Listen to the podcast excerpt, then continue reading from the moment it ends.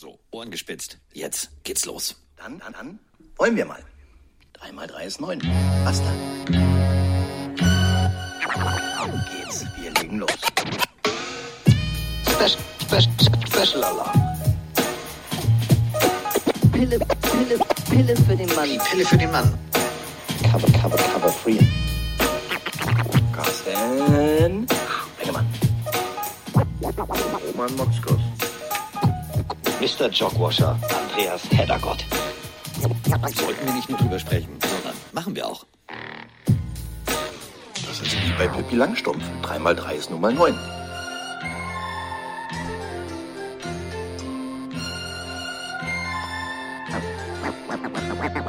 Mal 3 ist 9, wie die, Wiede wiegt. Und 2 ist 11. sind 106 Meilen bis Chicago. Wir haben genug Benzin im Tank, ein halbes Päckchen Zigaretten. Es ist dunkel und wir tragen Sonnenbrillen. Tritt drauf. Berühmter Satz aus Blues Brothers. Und bei Blues Brothers hieß es auch, wir bringen die Band wieder zusammen. Ja, die Band ist zusammen. Unser Schlagzeug ist wieder da. Endlich aus dem Waschsalon der Missouri Tigers haben wir ihn losgeeist gegen Kaution.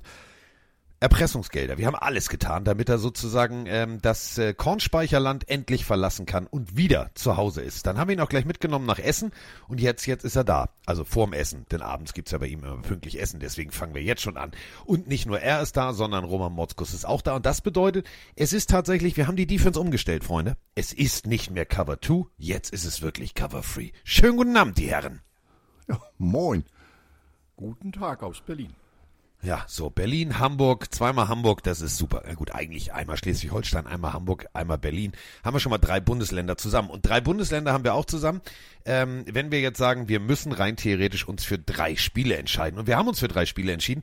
Und bevor ich jetzt einen Trommelwirbel mache oder Halligalli und Krawall und Remi Demi, würde ich ein Spiel schon mal sozusagen anteasern mit, ähm, naja, ich sag's mal so, mit äh, einem jungen Mann, den ihr alle kennt, der eine sehr leidenschaftliche Stimme hat und damit meine ich nicht Kollege Heddergott, sondern ihn hier. What's up, everybody? It's game day! Ja, der Philly Sports Guy. Beste Grüße. Äh, also die Philadelphia Eagles natürlich gegen die Miami Dolphins. Das äh, persönliche Topspiel von mir und von meinen beiden Kollegen und wahrscheinlich von euch allen da draußen. Das ist Spiel Nummer eins. Und jetzt kommt der Roman. Was ist denn Spiel zwei? Ja, wir haben uns natürlich ein bisschen was ausgedacht, was könnte interessant sein. Und was kann interessanter sein als eine ähm, ja, Interconference-Begegnung? Bei beiden Mannschaften steht einiges auf dem Spiel. Die Baltimore Ravens treffen auf die Detroit Lions, die Überraschungsmannschaft. Naja, so richtig überraschend ist es nicht, weil viele haben gesagt, die sind gut. Ja, das könnte ähm, am Wochenende wirklich mal eine Partie werden, in der es richtig zur Sache geht. So, und damit sind wir bei der dritten Partie und endlich beim dritten Mann im Bunde hier. Kollege Jogwasher Podcast. Nur hau mal raus, was ist denn die dritte Partie? Also ich habe hier stehen Wundertütenspiel. Warum, wieso, weshalb, werden wir natürlich nachher erklären. Die Chargers, die Los Angeles Chargers gegen die Kansas City Chiefs. Das Ja. ist ja, ne? Ja, da kann was werden, kann aber auch richtig in die Hose gehen. So, ähm, da du ja jetzt ja sozusagen unser, äh, also wir haben ja schon, also wir, Roman und ich, wir haben schon Fusseln am Mund, hör mal. Also das ist ungefähr so wie bei der Autofahrt. Ähm, wir haben viel geredet, äh, du warst ja nie da. Ich weiß, du hast uns immer zugehört. Danke dafür. Aber jetzt musst du selber mal vorlegen. Wollen wir mit deiner Partie beginnen? Du als alter Missouri, was ja eigentlich so gut wie Kansas ist. Äh, Kansas City ist ja halb Missouri, halb Kansas. Dementsprechend ist das ja eigentlich für dich ein, Heimspiel. Du bist ja auch eingeladen, du kleine geile Katze, tatsächlich von den Kansas City Chiefs zum Deutschlandspiel. Du hast dir gesagt, hier Ticketmaster anstellen finde ich kacke. Socken waschen bringt mich zum Spiel.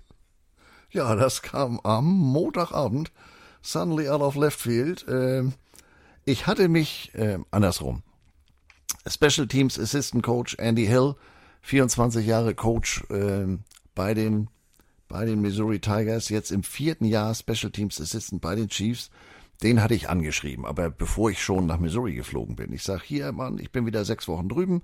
Ihr spielt in der Zeit ja gegen Detroit, Season Opener und gegen Chicago. Wenn das was mit dem Ticket klappen würde, denn ich sag mal, Deutschland, davon gehe ich nicht aus, dass es klappt. Er hatte mich zwar letztes Jahr, bevor es feststand, wer in München spielt, drauf angesprochen, aber es war dann auch kein Bild, kein Ton, während ich drüben war. Ich war zwar zwei Häuser weiter, er wohnt immer noch in Columbia, aber ich habe gedacht, du geh dem mal nicht auf den Sack. Und dann kommt Montagabend einfach nur ein Einzeiler. I got you a ticket for our game in Germany. Tja, unverhofft kommt oft, ne? Immer diese Influencer, schrecklich. Ja, Ja, fuck, ganz Alter. schlimm. Da sitzt dann, aber das Schöne ist, er sitzt dann im Familienblock. Ich habe ihn ja eigentlich schon genötigt. Ich muss vorher mit Heddergott noch irgendeine Wette machen, weil er sitzt ja im Kansas City ähm, Familienblock, Roman. Und wir müssen mit ihm irgendwie noch eine Wette starten, dass wir ihn bis dahin dazu bringen, dass er verliert. Und dann würde ich ihn komplett in Dolphins einkleiden. Von oben bis unten. Das wäre ein Fest. Ich habe das ja vor Jahren schon mal gehabt, äh, als die in London gegen Detroit gespielt haben. Da saß ich auch in dem Block. Und ich saß da, wie sollte es anders sein, in Missouri-Klamotte, obwohl ich unmittelbar vorher von dem Equipment Manager, der inzwischen leider nicht mehr da ist, ein fettes äh, Chiefs-Fan-Paket gekriegt hatte. Und der grinste die ganze Zeit so neben mir, der Amerikaner. Ich sag, sag mal, habe ich irgendwie was gemacht? Richtig komisch oder so? Nö, nö, sagt er, aber ich würde dich gerne mal meiner Frau vorstellen. Die hat nämlich in Kansas studiert. Es war ein bunter Nachmittag. Ja, bunter Nachmittag. Bunter Nachmittag wird es auch, glaube ich, also Roman wird ja genau dieses Spiel übrigens kommentieren. Das ist ja schon mal das, der, der Fun Fact hier an der Seite. Das bedeutet, ähm, einer von uns äh, muss sich beruflich mit dieser Partie auseinandersetzen. Warum ich sage muss, ist ja der Punkt, ähm, Roman, das verspricht jetzt im Gegensatz zu den letzten Jahren nicht unbedingt mit einer hundertprozentigen Trefferquote, dass das ein High-Scoring-Footballspiel wird.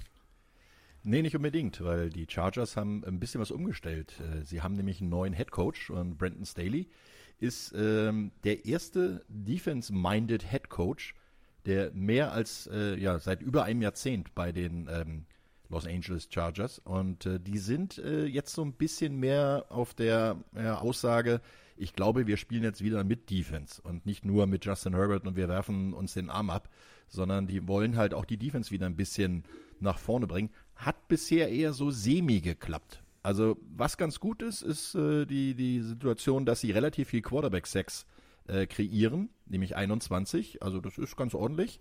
Sind damit an Nummer 3 im Moment in der NFL. Aber sie kriegen noch relativ viele Punkte rein, sie kriegen noch relativ viel Yards rein, nämlich 391 ist der zweitschlechteste Wert in der gesamten NFL. Nicht nur AFC, sondern NFL. Und äh, ja, das wird natürlich ein Hauptaugenmerk sein, dass er äh, ja vielleicht auch ein bisschen mehr in diese Richtung gehen kann. Also ganz neu ist er ja nicht, der Brandon Staley, aber er muss noch ein bisschen an seiner Defense schrauben. Der muss natürlich noch ein bisschen was, äh, ja, den Leuten einimpfen äh, um Herrn Bosa rum, äh, damit dann vielleicht auch da ein bisschen weniger Punkte und ein bisschen weniger Yards kassiert werden. Wenn wir äh, zurückspringen, also äh, Andreas Heddergott ja Hardcore, also entweder das ist ja wirklich so, also entweder trägt er schwarz-gelb oder er trägt grün. In diesem Wochenende wird er Kelly Green tragen, denn ähm, der ist ja nicht nur Miezekatze, sondern er mag auch Vögeln, also äh, Vögel, also die Eagles, die gut mag zu er sehr Vögeln, gerne. ja. Gut, dass du Und- das N weggelassen hast. Ja, genau. Deswegen habe ich gesagt, es ist gut zu Vögel. Und ähm, das ist ja nun wirklich so. Wenn du ein Spiel der Dallas Cowboys siehst, dann schwillt dir ja schon mal der Kamm. So. Wenn du jetzt allerdings zurückspringst aufs Monday Night Game, ähm, 2017 haben die Cowboys relativ knapp ihren Hintern über die Latte gebracht. Wer war jetzt für dich eher im negativen Sinne äh, schockierend? Die Dallas Cowboys oder die Chargers? Also ich finde, man hat von den Chargers genau in diesem Spiel, das war so so die Ära äh, Staley Schrägstrich Herbert in a nutshell. Du hast einige unglaubliche Würfe von Justin Herbert gesehen, wie Roman eben schon gesagt hat, deutlich weniger als in der, im letzten Jahr, aber auch genauso riesige Fehlwürfe, einige schöne Stops in der Defense, ja und dann zwei Patzer in wirklich entscheidenden Situationen ja, der ist jetzt in seinem dritten Jahr, dann eine Bilanz von 21-18, äh, der äh, Hauptübungsleiter, aber so langsam, glaube ich, läuft ihm die Zeit davon. Also ja, du brauchst natürlich Zeit, äh, um Leute zu entwickeln, aber also ich habe von den Chargers, deswegen habe ich das so ein bisschen als Wundertüte, wir kommen ja gleich nochmal zu den, zu den Chefs, ähm, die habe ich dieses Jahr, die überraschen mich, aber leider nicht positiv. Also da hat ja nicht viel gefehlt und sie würden jetzt 5-1 oder vielleicht sogar 6-0 stehen, aber jetzt stehen sie mit zwei Siegen da und drei Niederlagen und das wird die nächsten Wochen ja nicht besser, wenn sie dann die Chiefs und äh, unter anderem die Lions treffen. Also das Spiel könnte jetzt, ich sag mal, den Rest der Saison wegweisend für den Rest der Saison sein, so rum. Roman, du hast es gerade ganz treffend gesagt. Defense können sie. Unter anderem äh, ein guter Freund von uns beiden, Morgan Fox, hatte äh, letzte Woche einfach mal sich gesagt, weißt du was, zu Hause, Monday Night, die ganze Familie guckt zu, inklusive David Kenter, äh, sein Agent, da mache ich doch einfach mal zwei Sacks. Also die Defense tatsächlich der vordere Bereich. Pass Rush um Khalil Mack, um Joey Bosa und Morgan Fox, der funktioniert. Aber was mir tatsächlich ein bisschen Sorgen bereitet, wenn wir das Dallas-Spiel gesehen haben, Secondary ist ein bisschen, ich will nicht sagen die Achillesferse, aber das ist mit offenem Visier. Ja, der Druck vorne, der ist gut. Du hast drei gute Pass-Rusher. Du hast gerade Morgan Fox schon erwähnt, der hat in den letzten vier Spielen jeweils einen Quarterback-Sack gehabt. Du hast Khalil Mack und Joey Bosa. Das sind natürlich Jungs, die kennen ihr Handwerk. Ähm, Problem ist bloß, wenn sie den Quarterback mal nicht erwischen, dann fliegen ihnen hinten die Bälle um die Ohren. Also ähm, was ein bisschen unglücklich ist, und das ist ja das, was Andreas gerade schon erwähnt hat, sie könnten durchaus deutlich besser als 2-3 stehen, wie sie jetzt gerade im Moment ähm, auf Platz 3 der AFC West sind, weil sie haben alle Spiele mit drei oder weniger Punkten verloren. Also einmal gegen die Dallas Cowboys mit drei, dann gegen Tennessee mit drei in der Overtime und gegen die Dolphins, man höre und staune, äh, auch nur mit äh, zwei Punkten da haben sie 34 Punkte selber erzielt und du gewinnst das Spiel nicht. Da hast du was falsch gemacht, weil du 36 selber kassiert hast. Also das ist aber ein bisschen aber auch die, die Geschichte der, der ähm, Chargers. Ähm, da kann man sogar bis San Diego zurückgehen, als sie noch äh, ein bisschen weiter südlich gespielt haben. Sie bauen relativ viel auf, schaffen relativ viel in ihrer äh, Variante in der Offense, hauen sich dann aber hinten mit dem Arsch dann wieder alles um. Und äh, da sind dann die Ansagen, die der Coach macht, äh, irgendwie in den letzten fünf Minuten, hören die nicht zu. Also die, die vergeigen die Spiele hinten raus so oft in den letzten Jahren, dass sie äh, deutlich hätten besser dastehen können. Sie waren ja auch nur einmal in den Playoffs, also in den Jahren unter ähm, Brandon Staley. Und das ist natürlich deutlich zu wenig für den Markt LA, weil sie da ja auch noch gegen die Rams antreten und äh, ja, der Markt wird bestimmt nicht äh, größer werden, wenn du schlechter spielst. Äh, Andreas, Tight-End-Markt müssen wir auch natürlich deutlich ansprechen. Also ähm, Justin Herbert, du hast es gerade gesagt, präzisere Würfe, äh, nicht mehr so viel Halligalli, voll tief werfen, hoch gewinnen, aber trotzdem nicht treffen. Keenan Allen, ja. Joshua Palmer, ja. Aber wenn ich dir sage, dass rein theoretisch, das ist ein Fakt, auf den du mich aufmerksam gemacht hast, Jared Everett seinen ersten Reception-Touchdown in Woche 6 gefangen hat, dann ist bis jetzt Titan Play noch kein Faktor, oder? Nee, also er hat so ein bisschen, wenn man auf die Stats guckt, ähm, er läuft Gefahr, dass er sich so ein bisschen sehr auf Allen einschießt. Der hat äh, äh von den 1333 Yards, die Herbert bisher geworfen hat, so über den Daumen die Hälfte mit 519. Und auch bei den Touchdowns hat der vier gemacht äh, und neun hat er insgesamt geworfen. Also wenn man jetzt eben nicht mehr, so wie du gerade ganz richtig gesagt hast, nicht mehr die tiefe Kirsche werfen will, dann ist doch der Tight End die erste Adresse und ich sag mal, die Tight Ends in der NFL, die sind schwer zu übersehen, aber irgendwie gelingt es ihm und ähm, ja, der Lauf, ja, der ist eigentlich fast nicht der Rede wert. Austin Eckler nur 62 Scrimmage Yards, davon 35 Reception Yards, 27, also das ist jetzt ehrlich gesagt nicht also 27 Rushing Yards, das ist zu wenig. Also das, äh, Roman, wenn du kein Laufspiel etablierst, dann bist du nicht nur eindimensional, dann, dann kannst du auch gleich sagen, ich werf nur und zwar nur auf Keenan Allen, oder? Ja, das ist genau das Problem. Sie haben äh, eine relativ gute Big Play Offense, wo sie dann halt tief gehen, wo Justin Herbert, der guckt als erstes immer, erst kann ich tief gehen, kann ich tief gehen und probiert dort auch ähm, meistens eigentlich erstmal seine Receiver zu bedienen, weil die sind gut, ja, die können viel.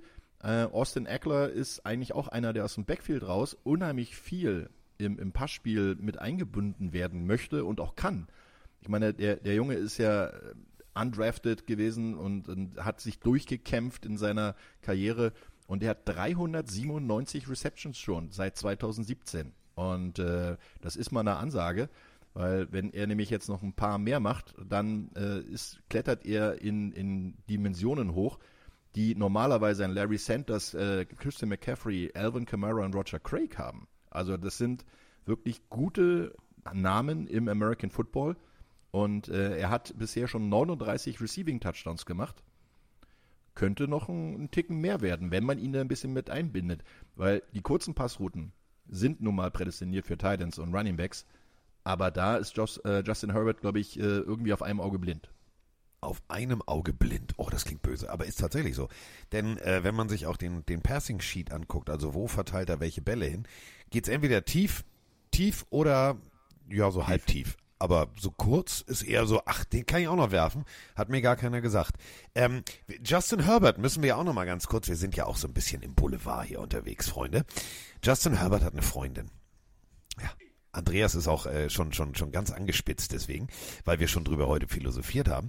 Das ist nicht irgendjemand, Roman, das weißt du wahrscheinlich gar nicht. Aber Justin Herbert ist 25. Frag mal, wie alt die Freundin von Justin Herbert ist. 21? Nee, der ist politisch korrekt. Der hat sich gesagt, auf alten Schiffen lernt man segeln, mein lieber Freund. Wie heißt der Wilson mit zweiten Namen oder wie? Nee, aber also ich, äh, das könnte nicht die Freundin seiner Mutter sein, aber Punkt eins taucht da seine, seine, also sein, sein Schnürsenkel sozusagen äh, in Firmentinte. Also es ist die NFL Network Reporterin Taylor Biscotti. Das war vorhin der Gag mit Biscotti, verstehst du? Jetzt ist er gefallen. Ähm, und die ist tatsächlich 32. Oh ja, das ist ja nicht so schlimm. Hörst du auch, Andreas, hörst du auch die Tastatur gerade? Es gibt gerade ein Taylor Biscotti. Und gleich sagt Roman, ach ja, hm, die kenne ich doch. Ach ja, sag ja ich doch. Machen. Ja. Ich Lohnt- bin ja heute sich. Morgen hier durch unseren Investigativreporter Carsten S. aus H. aus A. Ja. Äh, bestens informiert worden. Insofern Ja. hatte ich einen un unfairen Vorteil. Ja, ich habe äh, mit ähm, äh, David, unserem äh, gemeinsamen Freund Roman, dem Agenten ein bisschen kommuniziert und hin und her. Und dann sagte er, ja, hier, pass auf, äh, vergiss mal hier Kelsey, Kelsey und Swift. Ein viel schöneres Paar ist äh, Justin mit seiner Freundin. Und ich habe gesagt, wer ist denn das? Ja, Biscotti. Ich sag, Biscotti. Jetzt tauche ich in Kaffee. Who the fuck is Was ist Biscotti? Tee? Und dann, ja, habe ich gegoogelt und dann habe ich es rausgefunden. Und äh, ja, vielleicht habt ihr es hier zuerst gehört oder auch nicht. Ich weiß es nicht, aber auf jeden Fall. Mm. So, hat eine neue Freundin. Die sieht sehr, sehr nett aus. Das muss man mal so sagen. So, also auf dem Auge ist er nicht blind. Amos Übrigens. Pfeil hat ihn getroffen. Ja.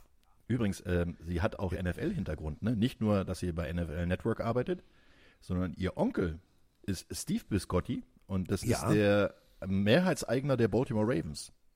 Ja. Vielleicht gibt es ja irgendwann mal einen Trade oder sowas. Vielleicht gibt es irgendwann einen Interessenkonflikt. Ja. Schatz, ich würde gern auf die Firmenweihnachtsfeier meines Onkels. Ganz schlechte Idee, da kann ich dich nicht begleiten. Da gibt's Gerüchte. Da gibt's Gerüchte. Lamar, hm, was macht der denn hier? Ja, nee, der gehört, der ist nur, nee, nee, genau, ihr wollt mich doch loswerden. Ähm, loswerden, äh, Ball tief, ähm, funktioniert ja meistens, äh, wenn wir über, über die Chargers reden, Richtung, du hast es gerade gesagt, Keen, Keen Allen. Wer mir tatsächlich aber richtig gut gefällt in den letzten Wochen, und auf den wird wahrscheinlich Roman gemeinsam, also Romo mit dem anderen Romo, denn Tony Romo macht den US-Kommentar und Roman Motzkus macht ja den Kommentar bei The Zone. Wer wirklich mir in den letzten Wochen immer besser gefällt, ist Joshua Palmer.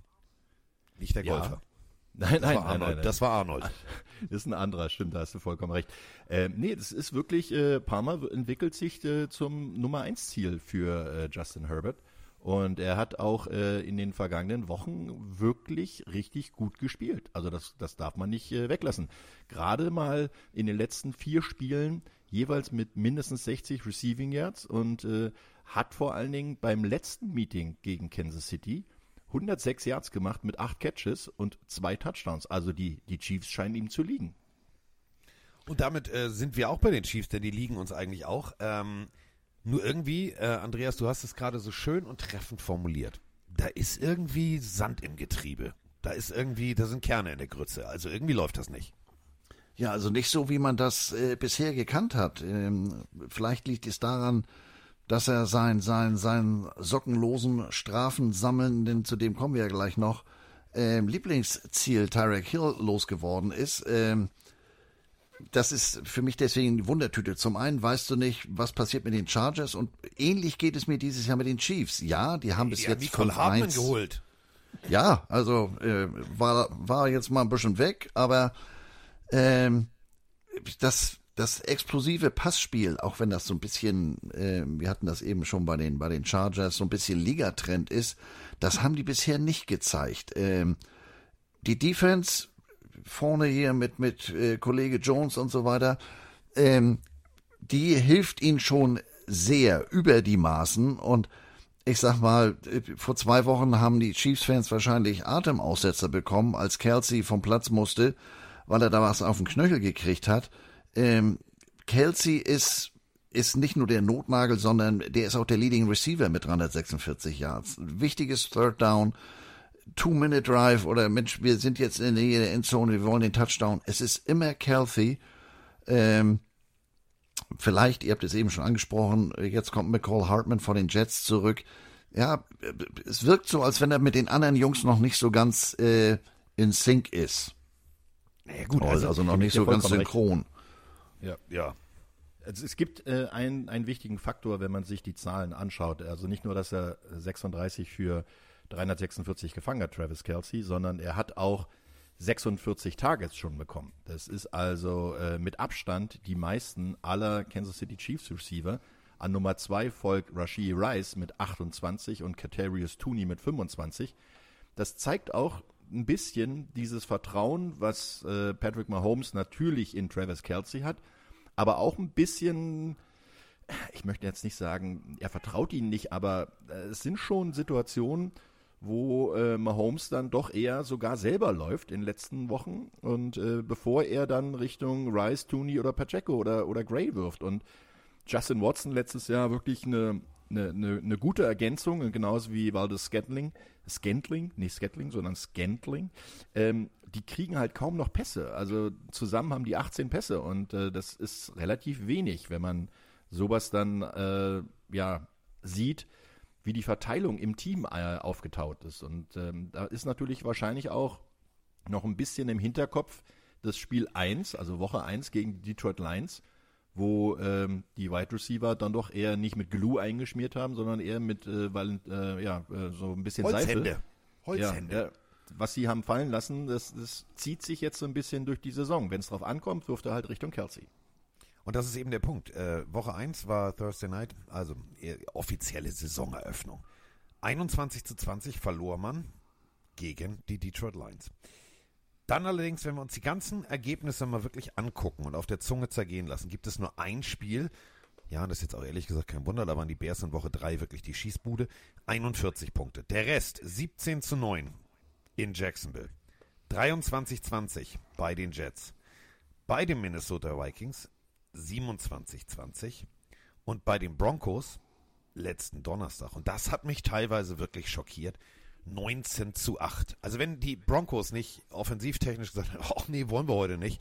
Und Jerry Judy gesagt hätte, boah, Digga, ey, arbeiten finde ich richtig kacke. Ich nehme das Bürgergeld. Dann hätte das tatsächlich funktionieren können. Denn, seien wir mal ganz ehrlich, die Broncos D war vorher die Schießbude der Liga und die hält die Chiefs bei 19 Punkten. Das hat mich wirklich sehr ernüchtert. Ja, bin ich ganz bei dir. Das hat mich äh, sogar weiter. Ich habe vorher gelästert. Äh, ich sag, na ja, 70, mal sehen, ob die das toppen können. Und dann kommen die da mal so eben, gut, ein gutes Pferd springt nicht höher als es muss, aber dass man nun jetzt so knapp mit dem Hintern über die Latte kommt, das habe ich, da war ich, war ich regelrecht geschockt, muss ich gestehen. Und äh, das können möglicherweise, kann jetzt möglicherweise schlechte Nachrichten für, für die Chargers sein, so nach dem Motto, Leute, jetzt müssen wir auch noch mal zeigen, dass wir hier immer noch im, im Kreis der Super Bowl-Anwärter sind. Ähm, wie sage ich immer so schön, vielleicht legen die jetzt mal den Hebel so richtig auf die Back, ähm, denn das kann es nicht gewesen sein. Ja, aber man muss ja natürlich auch ein bisschen den Spielverlauf sich anschauen. Ne? Sie haben zur Halbzeit 13-0 geführt, äh, danach noch ein Field nachgelegt, also zwei, äh, ist jetzt nicht wahnsinnig, aber sie sind wahrscheinlich auch nicht so wahnsinnig viel Risiko eingegangen. Sie haben ja Denver die ganze Zeit unter äh, Kontrolle gehalten und äh, wenn man sich dann die Zahlen des Spiels anschaut, dann sieht man auch, dass mehr äh, Defense-Spieler Spaß hatten, glaube ich, als äh, Offense-Spieler, weil also wenn du nur einen einzigen Touchdown machst, äh, dann ist das nicht wirklich wahnsinnig gut. Den, den Touchdown hat äh, Patrick Mahomes geworfen und ja, auf wen hat er ihn geworfen? Erstaunlicherweise auf Kataris Tooney. Also da ist er jetzt so ein bisschen wieder zurückgekommen nach dem Motto, ich muss ja auch meine Receiver mal bedienen. Aber die Defense war gut. Und äh, das ist genau der Punkt. Wenn du äh, eine Defense hast, die nicht mehr als 20 Punkte zulässt, dann kannst du realistisch gesehen das Spiel gewinnen. Äh, und das hat genau funktioniert. Jedes Mal, wenn die Chiefs nicht mehr als 20 Punkte zugelassen haben, haben sie das Spiel gewonnen. Gegen die äh, Detroit Lions 21 Punkte, verloren. Also Zahlen lügen nicht. Äh, sie lassen insgesamt 14,7 im Schnitt zu. Das ist schon mal richtig gut. Ähm, LA macht mit der Offense 25,4 und da müssen dann natürlich Mike Danner Ja, hatte auch keiner vor der Saison auf dem Zettel. So, wer bitte? Ja, genau. Frank Clark war weg, also brauchen wir jemanden neuen. Mike Denner. Zwei Sex. Ja, also zu Hause kann er. Zwei von drei Heimspielen, zwei Sex dabei. Äh, dann natürlich unser beider Lieblingsgrieche, äh, George Kalafdis. Zwei Pass Deflections und einen halben Sack.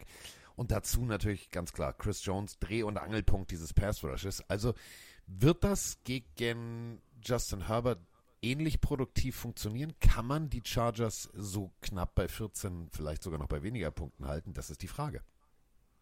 Also ich glaube, wenn die, wenn die Front vorne rund um Chris Jones da entsprechenden Druck macht und Herbert wieder zu den zu ähnlichen ähm, Fehlentscheidungen, Fehlern ähm, wie die Cowboys äh, führen kann, dann wird es, glaube ich, nicht eng. Aber wie Roman eben ganz richtig am Beispiel Denver gesagt hat, ja, man muss natürlich, man darf sich nicht alleine nur auf die Defense verlassen, man muss selber auch punkten.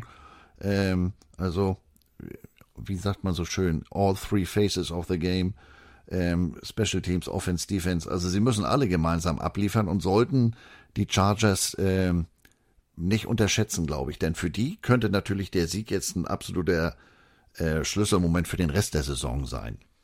Es gibt natürlich zwei, zwei Punkte bei dieser Partie. Ne? Also einer wird besonders motiviert sein, äh, Chris Jones, wir haben ihn eben schon angesprochen. Äh, ihr wisst ja, was der für einen Vertrag bekommen hat. Ne? Ein Jahr, 19,5 Millionen.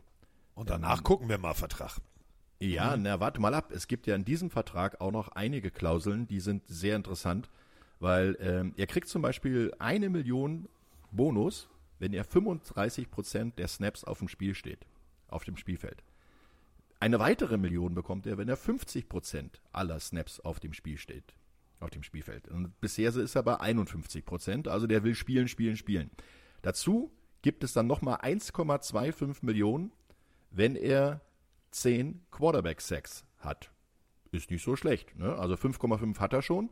Der könnte sich theoretisch diese Woche schon mal 1,25 Millionen einlaufen, wenn er äh, sagt, okay, äh, ich hole mir viereinhalb Quarterback-Sacks gegen Justin Herbert. Hat ja dieses Jahr schon bei dem einen oder anderen mal funktioniert, dass man ein bisschen mehr beim Quarterback einschlägt. Ähm, 500.000 kriegt er dazu nochmal, wenn er die 15 Quarterback-Sacks schafft. Also der hat einen Plan, der junge Mann. Also wenn er, wenn er zwei Sacks macht, äh, dann lass uns bitte gleichzeitig, müssen wir uns absprechen, obwohl du kommentierst, direkt, wenn der zweite Sex ist, warten wir drei Minuten und dann schicken wir den Katzbrüdern nur herzlichen Glückwunsch zu 240.000 Dollar. Wir fühlen uns eingeladen. Wir kommen euch nee, nee, gerne nee, Der muss ja, muss ja noch 4,5 Sex schaffen, um diese erste Prämie zu kriegen. Ach, die, ach also so, bei zwei ist es noch nicht so weit. Ach so, die erste Prämie ist alles klar, jetzt habe ich es verstanden. Meine Fresse. Oh, dann, na, die, dann, das wird nix. Nicht in einem Spiel. Nein. Na, warte mal ab. Nein. Also, na, okay, Justin Herbert wurde erst zehnmal gesackt. Also, die, Wollte ich gerade sagen. Ist gar nicht so übel. Und auch seine Werte sind sonst eigentlich sehr gut. 68,7 Prozent. Also an Herbert liegt's nicht, wenn man bedenkt, dass er ja auch noch einen kaputten Finger hat, äh, mit dem er ja doch ein bisschen gehandicapt ist, gerade wenn er das Ballhandling hat. Äh, Handoffs mit der linken Hand sind im Moment nicht so wirklich seine Spezialität. Aber er hat neun Touchdowns geworfen bisher und äh, gerade mal zwei Interceptions. Also eigentlich spielt er eine gute Saison. Ich glaube, die Agenten können sich die, die Tasche äh, mit den 240.000 Prämie, können die sich in Denver, in Denver zumachen. Also, das ist ja das direkte Spiel danach. Also da, jetzt lass ihn diese Woche zwei, dann nochmal zwei und noch einen halben und dann ist er schon mal drüber und vielleicht, ach, vielleicht läuft er auch. Vielleicht macht er ja auch den Derek Thomas und macht siebeneinhalb in einem Spiel. Wer weiß das schon. Gab's genau. alles schon bei den Chiefs. Ähm, Justin Reed müssen wir natürlich auch drüber sprechen. Der regelt da hinten den Verkehr. Ein Sack, eine Interception in Woche 6. Ähm, für mich vielleicht der Dreh- und Angelpunkt dieser doch manchmal sehr wackeligen äh, Passverteidigung. Der zusammen mit, äh, mit Snead, dem, äh, dem Cornerback, finde ich, ist ein, ist ein starkes Duo. Man sieht auch immer wieder, die kommunizieren sehr, sehr gut. Ähm, äh, wenn du, du hast es gerade schon, oder ihr habt es beide ja gesagt, wenn du immer nur auf Keenan Allen zielst, dann ist natürlich klar, dass Justin Reed das macht den Job eigentlich leichter, oder? Ja, der kommt dann, äh, ich sag mal, da aus der Tiefe des Raumes als Safety und sagt schönen Dank. Und, und ähm, ich meine, die Linebacker sind ja auch nicht so ganz verkehrt, wie du eben schon sagtest. Ähm, ich musste natürlich, da habe ich ja wieder immer eine schwarz-gelbe Brille auf, ne? Nick Bolton, Missouri. Ähm, ich sage ja, wenn da vorne, wenn da vorne reichlich Druck ist, ähm, und, und Herbert ähm, nicht so ganz bei seinem Plan bleibt, dann könnte das interessant werden. Und da kommt natürlich dann Snead ins Spiel, im wahrsten Sinne des Wortes, äh, oder Reed, äh, indem die von hinten äh, sich da die Kirschen wegpflücken. Aber gut, wir tun jetzt so, äh, Roman hat ja die Statistik gerade äh, vorgelesen. Er hat erst zwei Interceptions. Also wir tun jetzt gerade so, oder ich tue jetzt gerade so, als wenn das ein zweistelligen Bereich wäre. Ähm, aber ich glaube, das hat die Saison bisher ja auch gezeigt, die Defense wird hier wieder eine sehr entscheidende Rolle spielen. Definitiv, weil äh, Defense win Championships, das wissen wir ja auch alle. Und ähm, ich, ich bin auch der Meinung, dass äh, gerade bei, bei, bei den Defense Backfield ähm, ein bisschen, sagen wir mal, nachgebessert wurde. In den Jahren davor war gerade da das große Problem.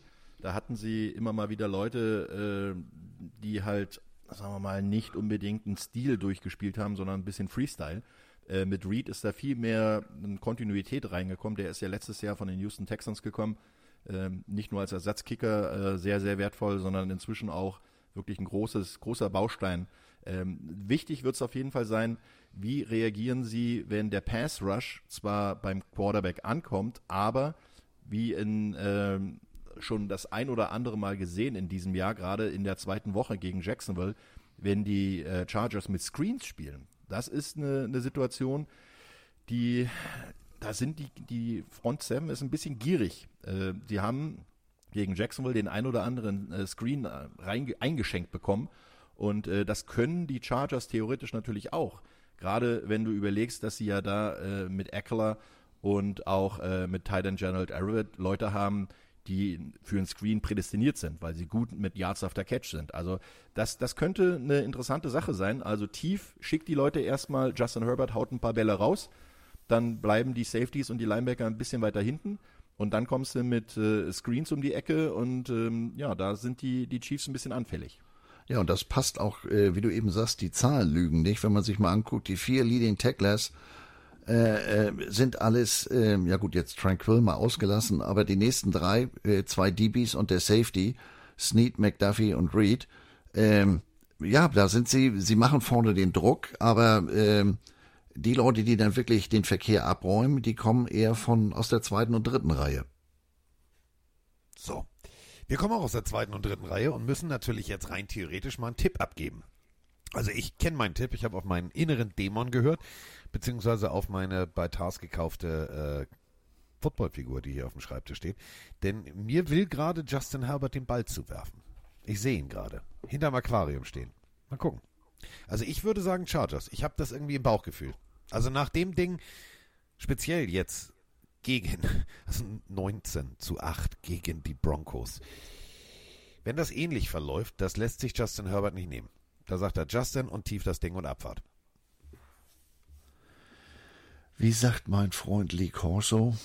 Ähm, closer than you think. Also, ich gehe mit den, mit den Chefs, mit den Chiefs, ähm, auch weil es zu Hause ist in Kansas City. Aber es wird, ich sag mal, eher, eher Denver als Chicago vom Ergebnis her. Das ist jetzt schön gesagt. Übrigens, oh. ähm, bei den Buchmachern in Las Vegas äh, sind die Chiefs äh, Favorit mit plus sechs. Das heißt also äh, Sieg für die Chiefs mit mindestens sechs Punkten oder mehr. Dann könnte man Geld gewinnen. Äh, ich glaube, das wird es gar nicht sein, weil in den letzten Jahren äh, war es immer eine interessante Geschichte dass die Chargers gerade beim Auswärtsspiel in Kansas City relativ gut waren. Also sie haben die letzten Jahre eigentlich immer gut ausgesehen und ähm, haben auch gar nicht so einen schlechten Rekord. Also zu Hause sind sie sogar noch ein bisschen besser, aber auswärts äh, kann man auch mit den Chargers rechnen. Und deswegen bin ich jetzt mal, ich glaube, ich mache mir jetzt mal ein paar Feinde. Ich glaube, ich bin auch mal für LA. Die werden das Ding gewinnen. So, ha! Andreas, jetzt haben wir dich. Cover 3, da steht er alleine hinten ja. am Goalpost. Der Manni, der Libero ist er jetzt, hör mal. Ja. Äh, damit, äh, ich schreibe das auf. So, Andreas glaubt an Kansas. Ausrufezeichen. Achso, City. Entschuldigung. Ganz wichtig bei ihm. Ist ganz sonst wichtig. Kriegt er, sonst kriegt er Schnappatmung.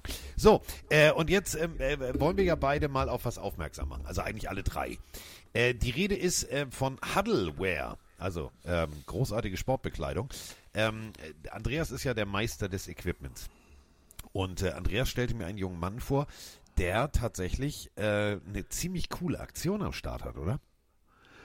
Ja, also äh, stell dir vor, am Samstag, wir standen nach dem äh, GFL Bowl, nach dem Endspiel und auf dem Rasen. ähm, Carsten und Roman waren noch mit, mit Interviews für Sport 1 etc. beschäftigt und da kam da jemand auf mich zu, Felix, und sagt, hallo, wir haben über Facebook miteinander geschrieben. Da habe ich erstmal relativ blöde geguckt, das kann ich gut, weil an dem Tag sind mir, ich weiß nicht wie viele Leute, die ich über Insta X oder wie sie auch alle heißen, äh, kennengelernt habe, begegnet. Und ähm, dann tippte er so auf seine sehr bunte Jacke und dann fiel es mir ein, ja Mensch, das ist Felix von Huddleware. Und Huddleware bietet ähm, zum einen customized ähm, College-Jacken an, so sind wir miteinander ins Gespräch gekommen, weil ich habe immer noch meine von den Sealords und Sealords, das äh, die Jacke habe ich 1989 gekriegt. Irgendwie waren da wieder die kleinen Männchen nachts zugange und so weiter. Also früher musste ich eine Jeansjacke drunter tragen, damit sie passt. Inzwischen ja. Wollte gerade sagen, leider passt sie dir nicht mehr. Was? Ja, sie passt schon, aber. Du kriegst sie äh, nicht mehr zu. Genau, das will keiner sehen. Es wäre so Und nun hatte er eben diese. Wettbewerb. Ja. Nur hatte er eine sehr bunte Jacke an, mit allen möglichen Aufnähern und kreuz und quer und äh, Hans Ewald machte ja dann auch gleich Fotos, weil ich meinte, mit dem Ding posieren zu müssen und das ist so komplett gegen die Waschsalonregeln, aber das war ganz bewusst. Da sollte nichts zueinander passen.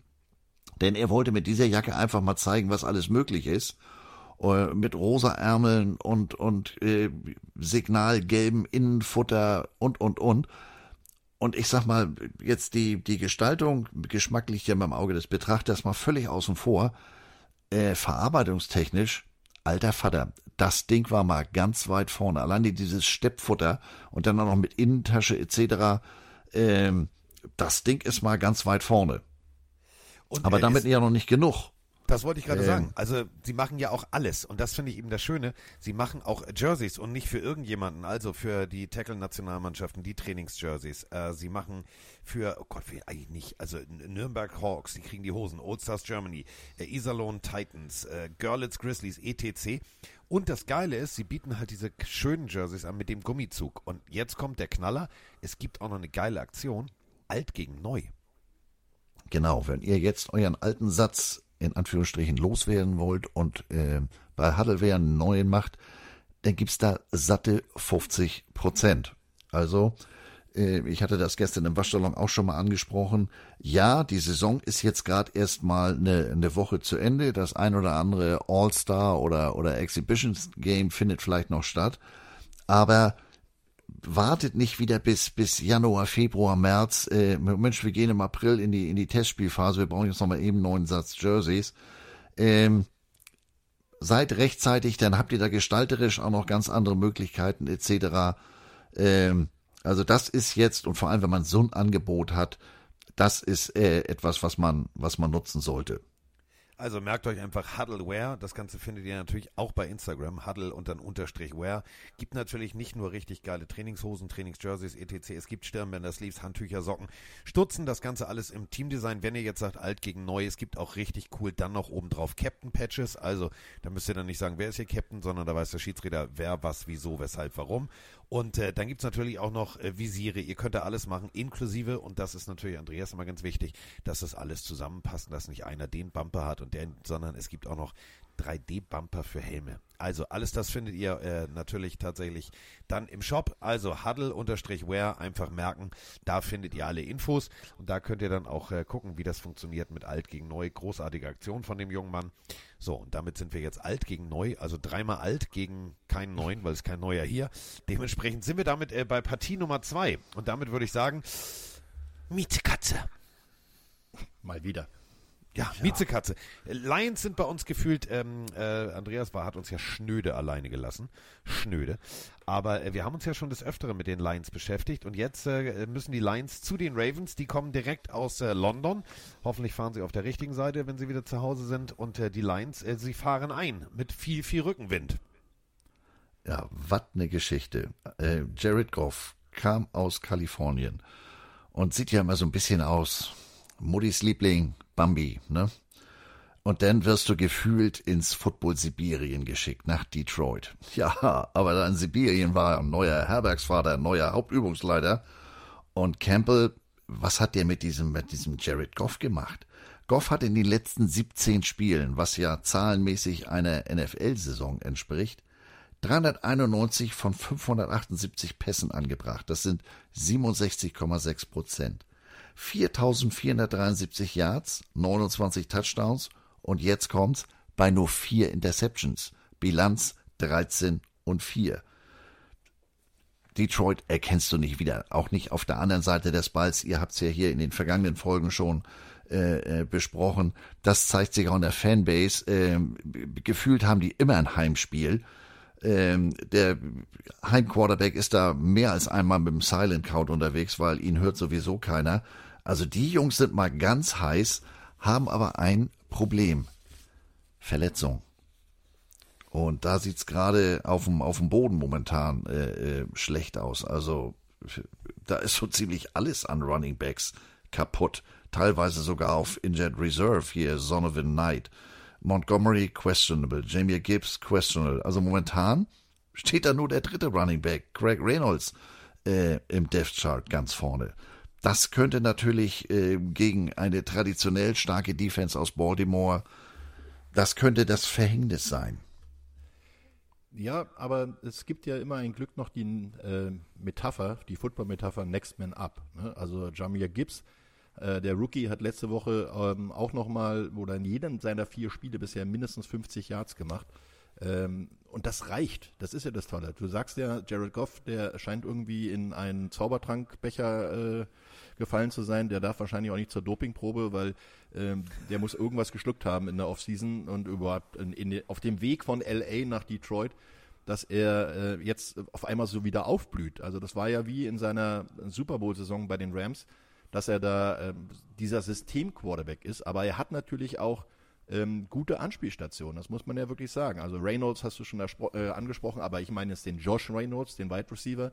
Ja. Dann haben sie Jameson Williams und natürlich ähm, den, den Sohn einer deutschen Mutter, ne, Amon Ra St. Brown, der das Team mal wieder angeführt hat in der letzten Woche mit zwölf Passfängen für 124 Yards und hat seinen dritten Touchdown der Saison gefangen. Also das darf man nicht vergessen. Und jetzt mal ein Fakt. Äh, Matthew Stafford, der ist ja der ehemalige Quarterback ne, der Detroit Lions, ja. der in äh, LA das geschafft hat, gilt äh, mit 18 Spielen in den ersten acht Jahren, in denen er 350 Passing Yards erzielt hat, als einer der besten Werfer. Dan Marino ebenfalls 18 in den ersten acht Jahren. Patrick Mahomes 21, der ist mal nochmal außen vor. Dann kommt Andrew Luck und Jared Goff. Also das sind mal äh, Namen, in die er da sich reinspielen, die langfristig gesehen wahrscheinlich alle irgendwann mal in der Hall of Fame landen. Der Marino ist es ja schon. Aber in äh, sieben Saisons hat Jared Goff so viele 350 Yard Spieler gemacht wie Andrew Luck in acht und Matthew Stafford und Dan Marino haben auch jeweils acht Jahre gebraucht ähm, und Jared Goff ist in seinem siebten Jahr. Also da sieht man, er, wenn man ihm die richtige Auswahl gibt an Mitspielern, an äh, Spielzügen, dann ist er auf jeden Fall eine Waffe. Elf Touchdowns, drei Interceptions, ja, zehn Quarterback-Sechsen nur kassiert. Also er spielt deutlich sicherer hinter einer doch, sagen wir mal, eher aufgepolsterten Offense-Line. Und das merkt man. Und vor allen Dingen auch das Laufspiel mit Montgomery und äh, ja, mit Gibbs ist immer noch da. Und das ist reicht, um gefährlich zu wirken, damit sie dann überwerfen, also über Dropback-Pässe und über äh, Play-Action-Pässe, dann dementsprechend den Erfolg haben. Jamir Gibbs. Viele haben gesagt, ja, so hoch für einen Running Back und dann benutzt man ihn nicht, benutzt ihn nicht. Ähm, ja, äh, sehe ich auch so zwei, drei Fragezeichen, wo ich mich frage, wie lange will jetzt Coach Campbell noch warten, bis er ihn endlich von der Leine lässt? Aber du hast es gerade gesagt, Roman, es ist ein ausbalancierter, äh, eine ausbalancierte Offense. 28 Punkte pro Spiel ist Platz 4 und vor allem beim dritten Versuch Platz 9. Äh, da immer wieder großer Faktor. Auch ein Rookie, Sam Laporta, für mich vielleicht momentan der beste Tight End, was die Werte angeht äh, in der Liga, wenn man überlegt, kommt als Rookie, kriegt ein paar Bälle und sagt sich, ja, mache ich und steigert sich immer mehr zum großen Faktor. Wenn wir jetzt gucken, ähm, eben der Rookie, Running Back, Jamir Gibbs, verletzt, kann aber tatsächlich wahrscheinlich auflaufen. Das könnte vielleicht genau der Moment sein, wenn Montgomery verletzt ist, wo er sagt, so, jetzt nehme ich die Bühne und jetzt lege ich hier einfach mal los. Ja, also die, die, die, die Gelegenheit äh, ergreift und, und mal zeigt, was er hat, denn in den vier Spielen bisher, er ist hinter, hinter Montgomery der zweiterfolgreichste Rusher mit 179 Yards und der Schnitt von 4,6 lässt sich ja auch sehen.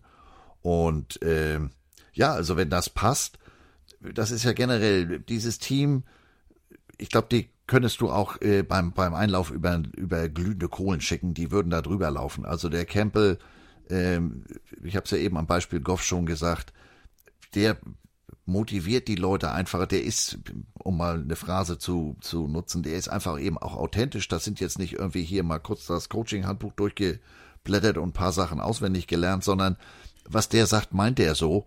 Und ähm, da, äh, ich sag mal, das ist so ein bisschen X-Faktor gegen Baltimore.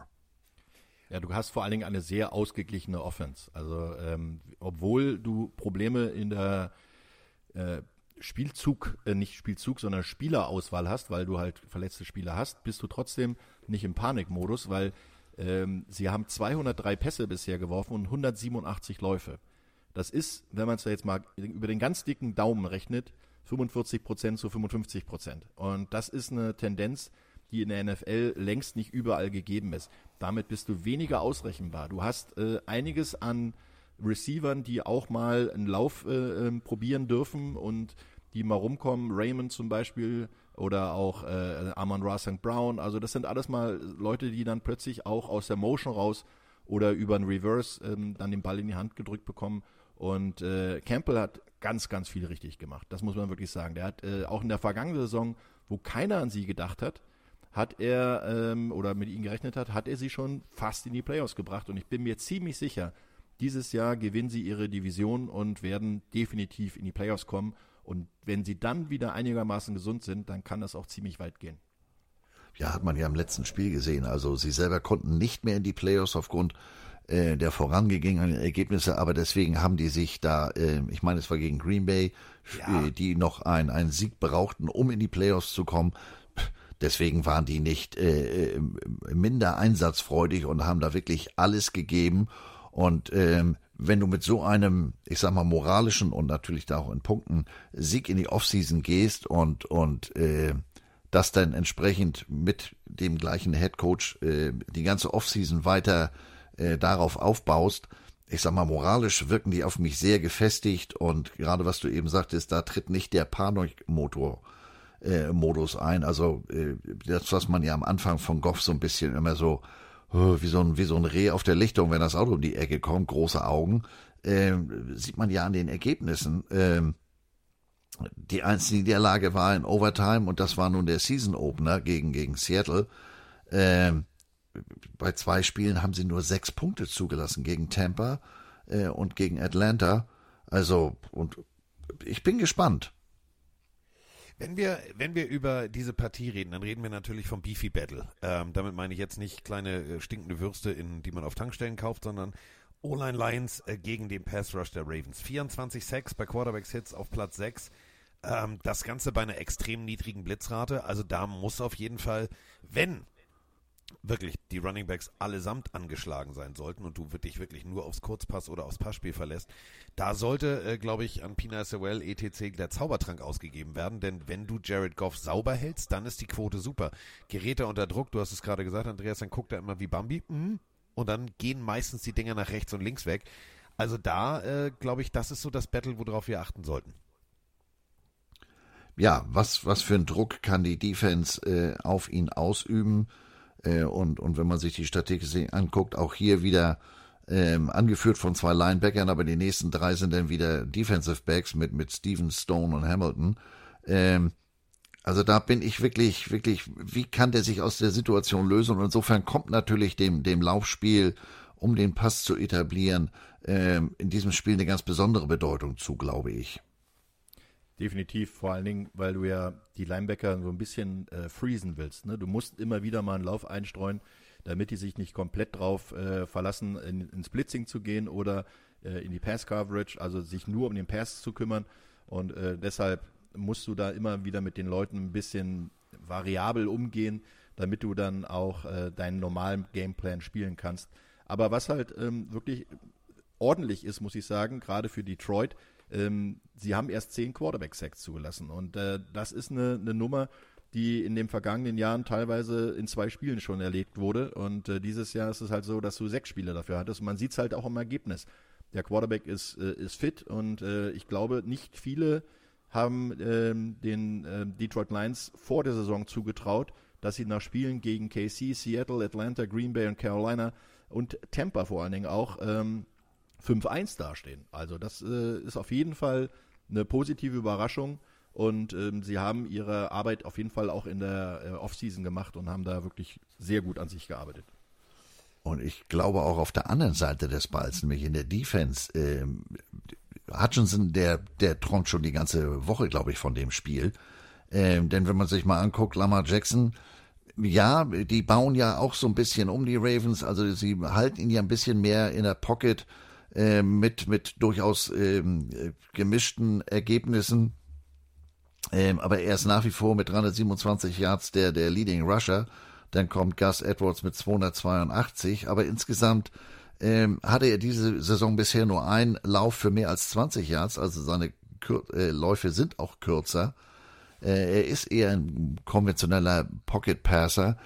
Naja, und wenn du dann so einen Ausnahmeathleten äh, in der Front Four hast wie den Hutchinson und das danach sind ja noch auch nicht gerade Britzelbäcker, ähm, ich glaube, der wird jede Menge zu tun haben und auch äh, wenn ESPN etc. Baltimore hier leicht vorne sieht, ich gehe hier mit den Lions. Ich glaube, die sind, gerade weil es so ein mobiler Quarterback ist, sind die auch in der Defense über die Maßen motiviert. Und äh, Roman und ich haben ja einen neuen Lieblingsspieler äh, bei den Detroit Lions, Alex Anzalone. Wer klingt ungefähr wie ein Charakter aus der Pate oder äh, bei den Sopranos und dann so großartige Leistung bringt, Roman. Also wir reden immer von Lamar Jackson, wir reden immer von Laufen, wir reden immer von, ja, alles super. 45 plus Yards in den vergangenen Partien immer erlaufen. Aber das birgt natürlich auch ein Risiko, wenn du dahinter einen Linebacker hast, der von Sideline, Seit, Sideline zu leck mich da am Arsch. Also von einer Seitenlinie Seite zur zu anderen. Seitenlinie. Hm? Ja, oder von, von links nach rechts, geht auch. Oder von rechts nach links oder wieder zurück oder auch in der Mitte. Also der macht einen richtig guten Job. Ähm, da kannst du dich nicht nur drauf verlassen. Und ich finde teilweise, und das haben wir ja beide auch schon beim, beim Kommentieren die letzten Jahre festgestellt, manchmal wirkt Baltimore sehr, sehr eindimensional, was einer Defense komplett in die Karten spielt. Ja, und vor allen Dingen ist äh, Alec Anzalone eigentlich einer, der auch als Spy abgestellt werden kann. Ne? Du darfst ja nicht vergessen, Lamar Jackson ist halt ein sehr, sehr guter Läufer. Er ist mobil. Er hat zwar gesagt, er will mehr Lauf, äh, mehr werfen und ähm, hat jetzt auch keine schlechte Quote mit fast 70 Prozent. Also angekommene Pässe, hat aber erst fünf Touchdowns und drei Interceptions geworfen. Also das ist jetzt noch nicht so das Gelbe vom Ei. Aber Alex Anzalone, der kann halt mit ihm mitlaufen und der kann halt auch äh, das gesamte Feld äh, bearbeiten und ist ein unheimlich variabler äh, Spieler und ein sehr sicherer Tackler. Und das brauchst du gegen äh, Spieler wie Lamar Jackson. Er hat 31 Solo-Tackles von seinen 44, die er bisher erzielt hat. Hat auch einen Quarterback-Sack schon erlegt, äh, also ein Quarterback hat er erlegt bisher, zwei Tackle for Loss gemacht und hat auch ein paar ähm, Pässe schon abgewehrt mit vier.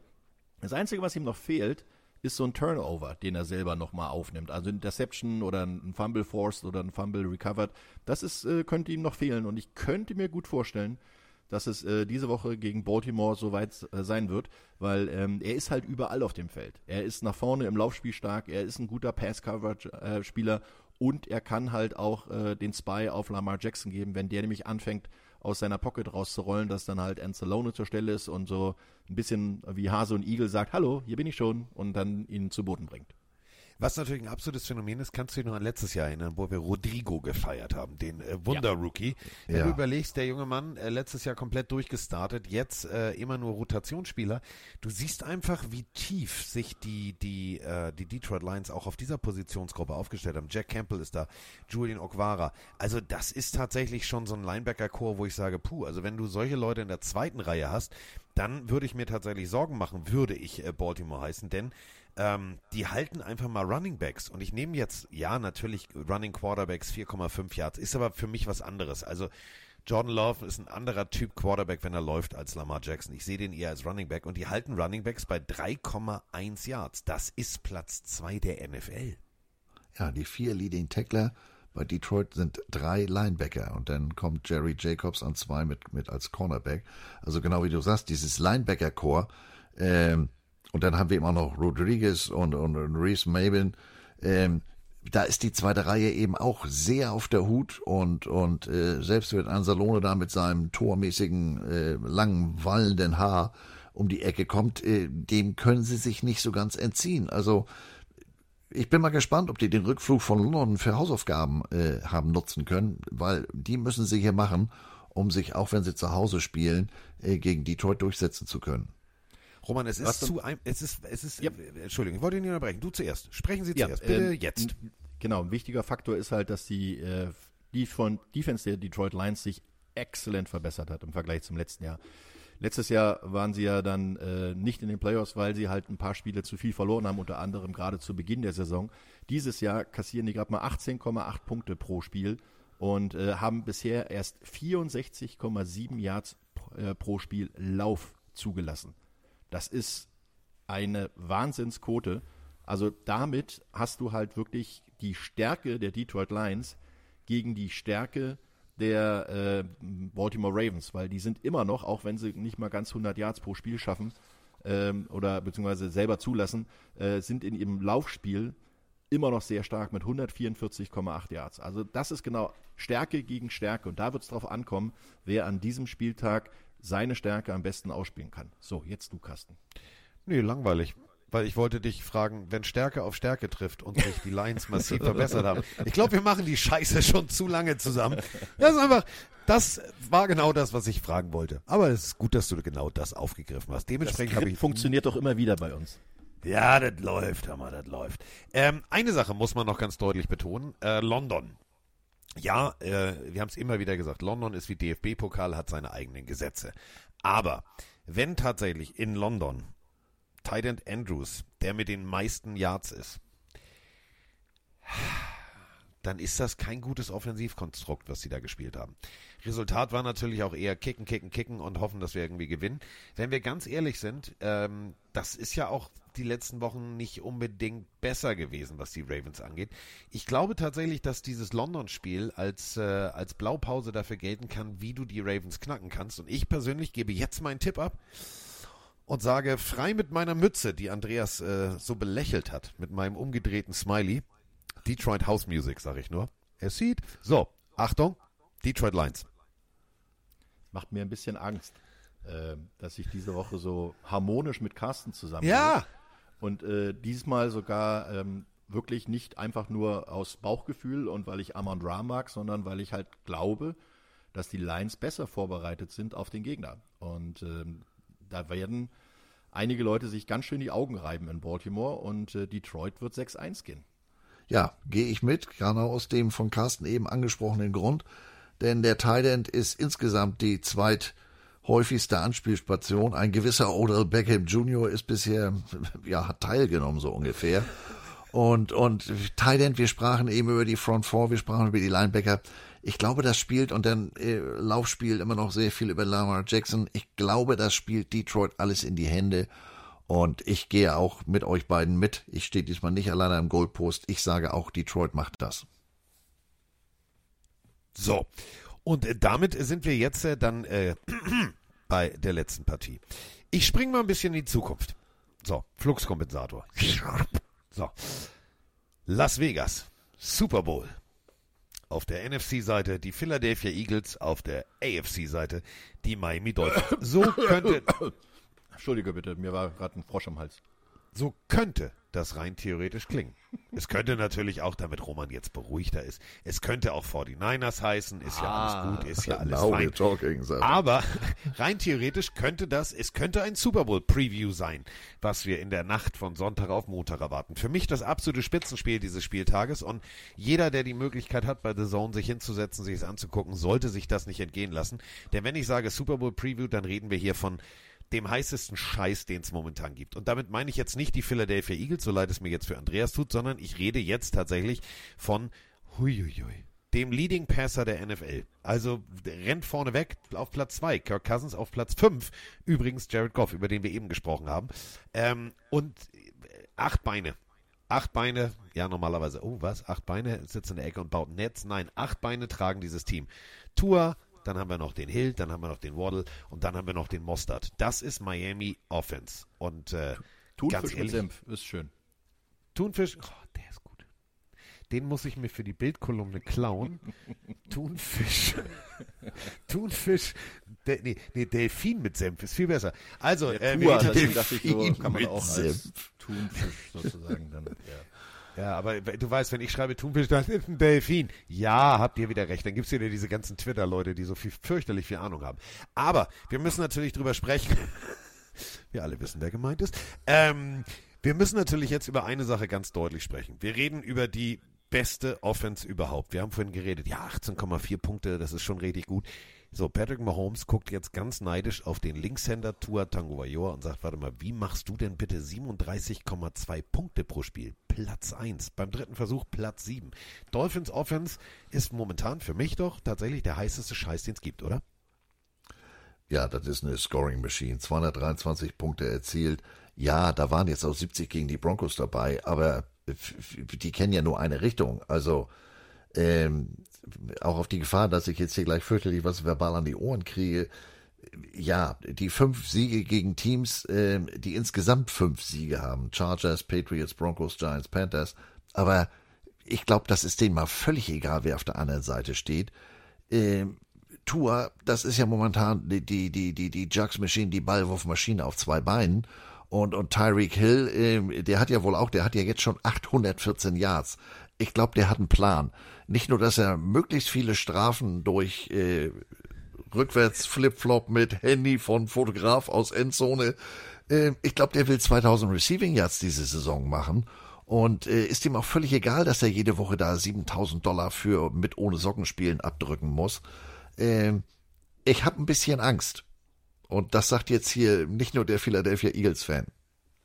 Ja, das ist äh, übrigens ein historischer Weg, den Tyreek Hill da gerade geht. Nicht wegen den ganzen Strafen, die er bezahlen muss, sondern weil er der erste Spieler sein könnte, seit 62 Jahren, der in den ersten sieben Spielen 900 Yards erfängt.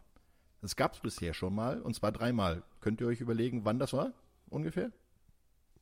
Es muss lange her sein, so wie du den Satz ja. angefangen hast. Genau. 62. Don Hudson, Don Hudson bei den Green Bay Packers 1942 hatte 915 Yards. Elroy Crazy Legs Hirsch Nein! hatte bei den LA Rams 1951 961 Yards. Und dann gibt es noch den absoluten Houston Oilers Wide Receiver 1961, Charlie Hannigan, 1044 Yards. Das heißt, wenn jetzt Tyreek Hill 180 Yards am Wochenende macht, was nicht unrealistisch ist, weil er hat schon viermal in dieser Saison 150 Yards oder mehr gemacht, dann wäre er die Nummer eins in dieser Kategorie. Also das sind mal Zahlen und Namen, die, glaube ich, nur die großen NFL-Insider wirklich bisher herausgefunden haben. Mein und Crazy Leg Hirsch, ne? Also. Haben wir drüber gesprochen beim Ram Special, Crazy Legs. Weißt du noch, wo wir gesagt haben, ja. was für ein geiler Typ? Neun, neun, also un, ja, so. Aber jetzt überleg mal, Houston Oilers war auch damals die Anfangszeit, Flygun, immer Abfahrt. Aber jetzt mal ganz ehrlich, ich finde, ähm, was mich tatsächlich glücklich macht, also ihr wisst ja, ich bin ja Dolphins-Fan durch und durch und das ganze Leid geprüft. Das ist ja so wie HSV-Fan und, und also man, man, man hat es ja nicht leicht als Hamburger so. Und äh, jetzt tatsächlich funktioniert es. Und was mir letztes Mal so viel Spaß gemacht hat, wir reden über, wir reden über Hill und wir reden über Hill und wir reden über Hill. Und wenn dann aber äh, Waddle einen Touchdown macht, äh, gut, Marino scheint eine Spaßbremse zu sein. Das muss ich wirklich so sagen. Ähm, wurde, ähm, müsst ihr noch mal euch mal angucken, das ist ein geiles Highlight äh, für mich persönlich, wurde in die Owners Loge ge geschnitten von der Regie. Und der Besitzer Mr. Ross, Frau Ross und ich schätze mal, es ist die Tochter, das habe ich jetzt nicht gegoogelt, und zwei auch nicht ganz unbekannte Gesichter aus Miami stehen und machen den Pinguintanz. Der Einzige, der es nicht macht und leicht irritiert guckt, ist der Marino. Hat er wohl nicht verstanden in seinem goldenen Sakko. Alle haben den Pinguintanz gemacht. Sogar der ich Besitzer. Glaube, ich glaube, Dan Marino hat da wirklich in dem Moment andere Sachen im Kopf. Äh, wahrscheinlich, wo er seine nächste Weinschorle herkriegt. Aber äh, das sind dann doch schon äh, Situationen, wo du siehst. Von der äh, Kellnerin. Ist, ja, genau. Das ist ein komplettes Offense-Monster, was da auf die Gegner zuläuft. Ne? Also wir haben äh, noch den Ausfall von Chain, der wirklich sehr, sehr gut gespielt hat bisher, allerdings jetzt äh, doch längerfristig ausfallen wird. Äh, Morster, in, äh, ich glaube, das erste Mal seit seiner Zeit, wo er bei den 49ers mal schon ein bisschen den Stern hat glänzen lassen, ähm, an der Position, wo er wirklich äh, ankommen wollte und äh, spielt natürlich unter Mike McDaniel eine wahnsinnige Rolle ja, mit seinem äh, 132 Scrimmage Yards im letzten Spiel. Äh, hat halt auch wirklich richtig viele Touchdowns schon gemacht. Äh, also er ist mit elf Touchdowns die Nummer eins und auch bei neun Lauf-Touchdowns die Nummer eins der gesamten Liga. Und äh, das ist halt wirklich eine, eine wahnsinnige Kombination, die sie da haben. Und wenn du dann noch einen Jalen Waddle hast, na, dann kannst du dir als Besitzer dann wahrscheinlich wirklich mal den Pinguin-Tanz rausholen, weil äh, dann, dann hast du viel zu feiern. Ja, also die sind ja, wir haben eben, oder ich habe jetzt eben nur von, von Hill und Passangriff gesprochen. Ähm, genau, Moschett und, und ich weiß gar nicht, wie man den ausspricht, äh, Kane. Ähm, die beiden 460, 429 Yard und der Kane hat erst vier Spiele gespielt und 38 Carries, hat dabei aber mal eben den Schnitt von 12,1. Ähm, also die sind, wie du ganz richtig sagst, Roman, die sind leider in der Luft und am Boden äh, äh, beide sehr gut und äh, gerade wenn ich da jetzt an meine Eagles denke, da hinten im, im Defensive Backfield so, da ist ja noch ein bisschen sehr viel Luft nach oben. Also, ich kann nur hoffen, dass es Montagabend, äh, Sonntagabend schneit in Philadelphia. Warum? Wir haben Schön auch schon kalt. in England gewonnen im Schnee, verstehst du? Das macht uns nichts. Also wir haben, ich kenne den Equipment-Mann der Dolphins, der ist nicht ganz so charmant wie du, aber ich habe den tatsächlich kennengelernt in London. Ähm, ich muss dir eine Sache ganz ehrlich sagen, die haben immer, immer, die hatten sogar in London diese Longsleeve-Oberteile und alles mit. Natürlich, wenn du den ganzen Tag nur 30 Grad und das Einzige, was du siehst, sind Palmen, dann ist es natürlich auch schon in London eisig kalt. Aber das ist uns egal. Wir können das. Wir können das auch im Schnee, mein Freund. Oder glaubst du, Raheem Mostert muss Schneeketten aufziehen? Glaube ich nicht. Ich, nee, ich fürchte nicht. Glaube ich nicht. Wenn wir, ähm, eher nicht, ne? Nee, glaube ich auch nicht. Wenn wir über, ähm, über tatsächlich die, die Dolphins an sich reden, dann müssen wir natürlich auch darüber reden.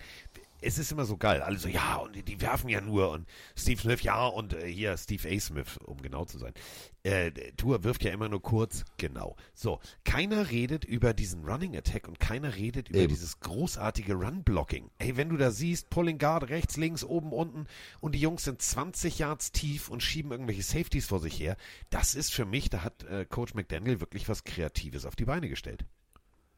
Ja, überhaupt keine Frage. Die haben, äh, äh, wir haben eben die Statistiken äh, uns angeguckt. Das ist nicht nur werfen, die sind auf dem Boden genauso gefährlich. Der, der Mostert, der hat ja da seinen, seinen zweiten Frühling. Der sagt, Mensch, hier ist auch schön warm, ist zwar ganz anders als, als in Kalifornien, aber ich drehe hier trotzdem auf. Ähm, so einfach sind die leider nicht auszurechnen. Ja, der Nummer eins im, im Sachen Laufangriff der Miami Dolphins. Also sie haben schon 15 Touchdowns erzielt, sie haben 1091 Yards, das sind äh, fast 200 Yards mehr als die Philadelphia Eagles. Und ähm, übrigens, Philadelphia Eagles ist ja der nächste Gegner. Äh, man darf nicht vergessen, wir reden hier die ganze Zeit über den Angriff der Miami Dolphins, aber die Philadelphia Eagles, die stehen nicht nur auch 5-1, sondern das sind die beiden Top-Offenses in Sachen Yards. 498,7 Yards Miami, Nummer 1. Ein bisschen Abstand dahinter, nämlich 104 Yards weniger, 395, die Philadelphia Eagles. Aber okay, die Eagles haben äh, auch nicht gegen die Broncos gespielt bisher und äh, äh, könnte also vielleicht noch was kommen. Ähm, nein, aber man darf nicht vergessen, die Eagles sind halt genauso ein Offense-Powerhouse und es wird sehr, sehr, sehr drauf ankommen, welche Defense wird an dem Tag in der Lage sein, den Gegner einmal mehr zu stoppen, als äh, man selber gestoppt wird. Also das ist genau der Punkt, der, der gegenüberstehen wird. Und wann ist es dann soweit, dass sie dann auch dementsprechend rauskommen dürfen, dass sie dann auch dementsprechend mal sagen dürfen, okay, wir zeigen was. Und da, muss ich ehrlich gestehen, sehe ich die Defense der Eagles halt doch ein bisschen stärker, weil sie sind gegen die Total, äh, bei der Total Defense sind sie auf Position 9, gerade gegen den Lauf sind sie auf Position 2 mit gerade mal zugelassenen 65,8 Yards. Ja, der Laufangriff der, der Miami Dolphins hat 181,8 Yards. Also das ist auch wieder so ein Thema, hatten wir eben schon mal, Stärke gegen Stärke. Kommt natürlich dazu, die Dolphins haben natürlich auch ein sehr, sehr starkes Passspiel. Wenn wir allerdings äh, über ähm, die Philadelphia Eagles reden, dann müssen wir natürlich auch über Jalen Hurts und eine sehr gebrauchte Woche letzte Woche sprechen. Drei Interceptions, dabei fehlten die Top Cornerbacks, unter anderem Source Gardner war nicht dabei. Äh, dann zwei Sacks zugelassen, 40% Pressure Rate. Man merkte ihm an, der hat sich in der Pocket unter Druck gesetzt, nicht wohlgefühlt. Wenn du dann auch noch überlegst, Tackle Johnson verletzt raus, der wird fehlen, da muss der Backup ran.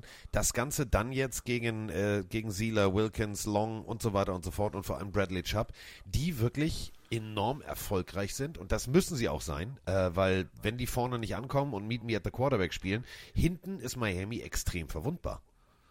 Ich glaube, das ist einer der Schlüssel am, am, am, am Sonntagabend. Ähm, das haben wir letzten äh, Sonntag gesehen. Äh, das Tour da, das sei ja nur vier Turnovers, drei Interceptions. Also bei zwei kannst du vielleicht noch sagen, das war nicht ganz alleine seine Schuld, aber die dritte, da fragst du dich ja, du weißt aber schon, in welcher Farbe wir heute spielen. Ähm, der Lane Johnson, als der raus war, Knöchelverletzung, der wird ja diese Woche aller Wahrscheinlichkeit nach auch nicht dabei sein. Das war schon ganz, ganz äh, entscheidend. Ähm, ähnlich wie, wie äh, bei den 49ers, wenn die nicht in Bestbesetzung sind, äh, dann ist es auch gleich was ganz anderes. Ähm, und umgekehrt muss da, ähm, muss da die Box, die, die Front Seven der, der Eagles enorm Druck aufbauen, denn äh, äh, wenn Heek, da, äh, äh, Tyreek Hill, ich wollte jetzt gerade aus zwei Worten eins machen, Miep, Miep, ähm, Heek, wenn der ins Laufen Heek, kommt, Heek. Darius Slay, äh, eine Interception bisher. Und das ist der äh, Teamleader. Also pff, vielleicht hilft es ja, dass äh, sie haben sich ja jetzt hier den alten Mann Julio Jones geholt. Ähm, Spielt der Cornerback? Ich frage nur für einen Freund. ja, ich sag mal, auch, ja. im Notfall auch und wäre vielleicht auch gar nicht so ganz verkehrt. Also schlauer wäre es gewesen, da bin ich ganz bei euch. Ähm, vielleicht, also der Brian Johnson, der Offense Coordinator der Eagles, der hat ja die letzten äh, zwei Wochen auch schon ordentlich Lack gekriegt. Ähm, ich habe so ein bisschen den Eindruck, da hat Devonta Smith natürlich nicht ganz, äh, ist nicht ganz unschuldig daran. Der sollte vielleicht mal die Handschuhe wechseln oder mal in Gorilla Glue tauchen. Ähm, Tua, Blödsinn, Tua Hurts, hat ja so ein bisschen Fokus auf AJ Brown. Vielleicht mit Jones jetzt, wenn er denn noch die PS auf die Straße kriegt oder andersrum, wie viel PS sind da noch im Tank? Äh, vielleicht verteilt er die Bälle ein bisschen mehr, aber fängt natürlich an, wie Carsten eben schon gesagt hat, äh, mit der Offense Line. Wenn er da vorne keine, äh, keinen Schutz hat, dann, dann wird's hässlich. Dolphins Pass Rush 21-6 auf Platz 3, Quarterback Hits auf Platz 1 und äh, im Verhältnis dazu Passverteidigung Platz 26. Das ist relativ weit hinten. Genau wie du sagst, AJ Brown musst du zucovern, aber Roman, sonst ist da auch nicht viel. Der Fokus ist immer für mich, okay, ich gucke, AJ Brown, nee, hm, Dallas Goddard, ja, vielleicht, ach, ich lauf selber. Es wirkt tatsächlich offensiv nicht so feuerwerkmäßig wie das letzte Jahr. Naja, also AJ Brown ist immerhin die Nummer zwei der aller Wide Receiver in Sachen Yards äh, hinter Tyreek Hill. Also das darf man nicht vergessen. Das sind äh, 814 zu 672 Yards. AJ Brown ist definitiv der Go-To-Guy von Jalen Hurts. Aber es gibt halt auch mit Dallas Goddard jemanden, der durchaus eine gefährliche Waffe sein kann. Und Donovan Smith ist auch einer der, äh, Devonta Smith, nicht Donovan Smith, Entschuldigung, ähm, der natürlich in entscheidenden Situationen sehr, sehr gut spielen kann. Ich erinnere mich, äh, in dem Spiel gegen New England ähm, hat er gegen ähm, den, den starken Rookie der New England Patriots äh, richtig gut ausgesehen. Und er ist immer einer, der auch den zweiten und dritten äh, Anlaufstationen durchaus noch gefährlich sein kann. Man darf nicht vergessen, sie haben mit der Andy Swift einen sehr, sehr starken Running Back und mit Kenneth Gainwell auch noch jemanden und Boston Scott, die auch noch ähm, den Ball aus dem Backfield rausfangen können. Das macht im Moment Jalen Hurts nicht wirklich, weil erste Option, und da bin ich wieder so ein bisschen ähnlich wie bei Justin Herbert, AJ Brown ist tief, ja, hat er nur einen Mann gegen sich, werfe ich dahin, weil der hat eine gute Chance, das Ding zu gewinnen. Äh, Lane Johnson, hast du gerade eben angesprochen, Andreas, ist ein wahnsinniger Faktor in Sachen Offense Line. Auch wenn er auf der rechten Tackle-Position spielt.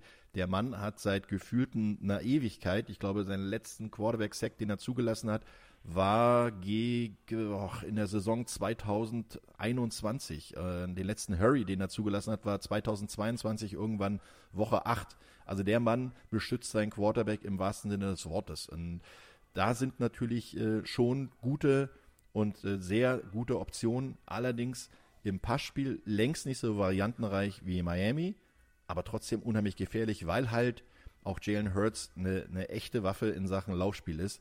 Der äh, hat jetzt gerade mal mit Josh Allen ähm, nachgezogen bzw. gleichgezogen, wenn es darum geht, die ersten drei Jahre die meisten Rushing Quarterbacks, äh, Touchdown für einen Rushing Quarterback zu erzielen. Also das, das ist schon nicht verkehrt. Und wenn man halt das Gesamtpaket sieht, Miami, klar, beste Offense, wahrscheinlich sogar in langer Zeit. Aber die Defense in vielen Punkten doch eher Mittelmaß oder sogar hinteres Drittel. Und das könnte in dieser Partie, wo beide richtig Firepower haben, entscheidend werden. wenn du gegen die Panthers, gegen Adam Thielen zum Beispiel 115 Yards weggibst. Ja, es war ein Stolperstart, das muss man auch ganz deutlich so sagen. Immerhin charakterstark zurückgekommen, aber du sagst es ganz richtig, nur der Pass Rush der Dolphins vorne ist äh, auf 1 und 3, wie wir schon eben oder wie ich eben schon thematisiert habe. Der Rest eher so puh, durchwachsen. Da muss mehr kommen, denn äh, das ist eben auch der Punkt. Du kannst dich jetzt nicht darauf verlassen, dass das da vorne alles funktioniert. Tour den schnellsten Release Deswegen mit Abstand auf Platz 1, was die zugenaschene Pressure Rate angeht. Der Typ ist, äh, wie Andreas sagte, eine Ballwurfmaschine. 1, 2 raus, 1, 2 raus, 1, 2 raus. Das muss auch sein, denn äh, ich habe hier gerade den äh, Press Release offen. Jane Carter darf wieder mitspielen, der ist wieder fit. Hm, hm, hm. Ja, der, der, ist eine Waffe, der ist echt eine Waffe. Der, der Little hm. Reno, haben wir ihn ja schon mal genannt. Ähm, wenn das Rhinoceros auf dich zugerannt kommt, äh, dann kann das sehr gefährlich werden. Was übrigens ein, ein, sehr interessanter Fakt ist, du hast es ja gesagt, Miami Dolphins, Tua Tagovailoa, den schnellsten Release, hat dabei aber den höchsten Durchschnitt aller Quarterbacks die, äh, bei den Yards, die er dabei erzielt. Das ist eine Kombination, die hast du normalerweise nicht. Wenn du normalerweise schnell den Ball loswirfst, wirfst du 1, 2, 3, 5 Yards, um dann äh, nicht den Hit abzukriegen. Hier ist es so, er wirft ihn schnell, weil seine schnellen Receiver den Ball halt noch erlaufen können und macht damit großen Raumgewinn. Ja, und das ist, glaube ich, äh, jetzt mal die, die Defense einfach mal kurz ignorieren. Da trifft ja, wie wir gerade festgestellt haben, eine hochexplosive Offense der Dolphins auf eine, ich sag mal, eher systematische Offense der, der Eagles. Denn die haben ja ihre, ihr Running Back, ihre, ihr Running Game by Committee, also die haben da ja immer alle zwei, drei Running Backs gerne im Laufe des Spiels eingesetzt ähm, und ab und zu mal lang rausgehauen. Aber sie sind doch, die Eagles, eher jemand, die übers Feld marschieren, systematisch ihre Zeit brauchen. Und wenn du auf der anderen Seite aber jemanden hast, der immer so schnell übers Feld marschiert, ähm, pro Pass hat, er hat Tour einen Schnitt von neuneinhalb. Ähm, dann äh, wirst du vielleicht vom Kopf her auch irgendwann nervös, so nach dem Motto, Mensch, wir, wir müssen immer unsere Defense entlasten, etc. pp. Also gerade, natürlich kommen jetzt wieder so die, die, die typischen Sprüche von Head Coach, ja, man kann aus Niederlagen, nur aus Niederlagen kann man wirklich lernen und wir haben jetzt wirklich viel Luft nach oben zum Lernen und so weiter. Also ich glaube, das ist zu viel Firepower für die Eagles am, am Sonntagabend. Wenn wir den äh, Gameplan der Jets uns angucken, äh, Zach Wilson ist jetzt kein Tour, das muss man ganz deutlich so sagen. Ähm, der Receiver Core, ja, Wilson auf Wilson, da waren gute, also wirklich gute Pässe dabei, wo sich die Secondary der Eagles auch im Nachgang nochmal fragen lassen muss, wie kann der den fangen? Auf meinem Rücken, habe ich bis jetzt nicht verstanden. Wenn wir dann allerdings überlegen, wie haben äh, die Jets es denn geschafft, tatsächlich äh, die Eagles als Verlierer vom Platz zu prügeln? Relativ einfach. Sie haben komplett den Swift einfach mal rausgeswiffert. Der hat gar nicht stattgefunden. Wenn du mir überlegst, Swift Zehn Läufe, 18 Yards, das ja. sind 1,8 Yard im Schnitt. Und wenn das passiert, dass du das Running Play rausnimmst, dann muss er werfen. Und der erste Blick geht immer auf AJ Brown, dann kommt ein bisschen Dallas Goddard oder er geht selber. Das war das probate Mittel. Ihn dann noch zu containen mit dem Quarterback Spy hat wunderbar funktioniert. Also, genau wie du sagst, das kann natürlich genau das Ding sein. Die Dolphins, ne, erstes, lass uns einfach mal Cointoss, mal einfach mal durchspinnen. Gewinnen den Cointoss, scoren das erste Mal zwingen die Eagles in den Punt, scoren zweites Mal. Schon steht es 14 zu 0. Und da hallo, kommt dann dieser. Hallo, aufwachen, aufwachen, aufwachen. da kommt dann der, dieser. träumt schon wieder am helllichten Tag, ja? Da kommt dieser Panikmodus dann vielleicht zum Tragen. Ich habe ja gesagt, vielleicht. Hätte, hätte, du weißt schon, Loda Makeros, äh, Pferdekette. Äh, Pferde, Fahrradkette für Pferdekette. Das ist der Spengemann. Die Pferdekette ist dann der Spengemann, okay. Ja, ich wohne auf dem Land, Diggi. Ich wohne auf dem Land. Und äh, ja. vielleicht beschäftige ich mich auch bald mehr mit Pferden. Wer weiß das schon.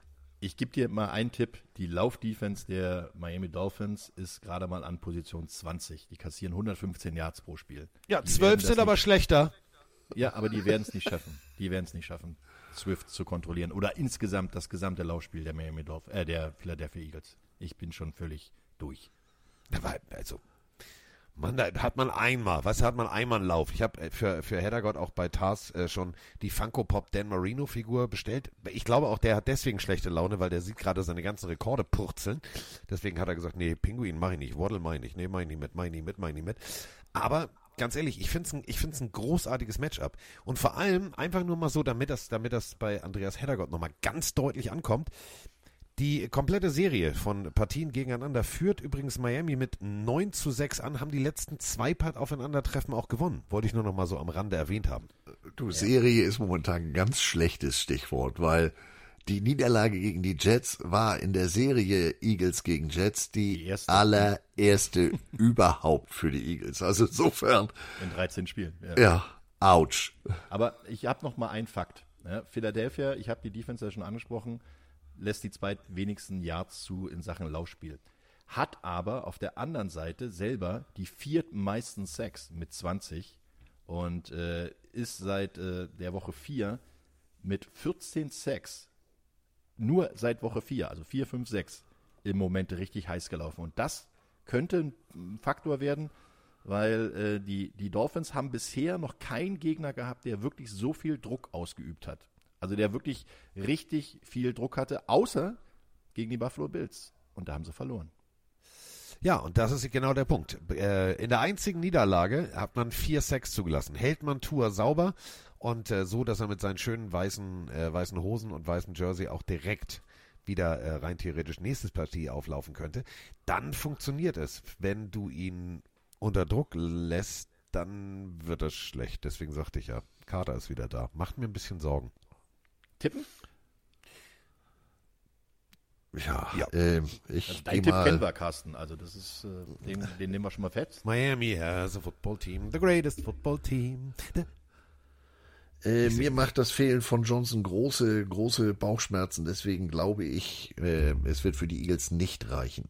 Oh, da gehe ich jetzt mal voll dagegen. Ich bin dabei, dass die Defense dieses Spiel gewinnen wird, trotzdem. Also Philly Eagles. Cheesesteak. Philly Cheesesteak. Ja, ist sowieso eins meiner Lieblingsessen überhaupt. Ah, Ja. Wir haben vorhin schon drüber gesprochen. Ich habe Hunger. Ja, Dieter Sanchez. du's sagst. Ja, Ja, ist ah, ein bisschen weit weg für mich gerade. Stopp, wir müssen, oh shit, wir müssen was machen. Wir müssen gratulieren. Wem? Habe hab ich vergessen.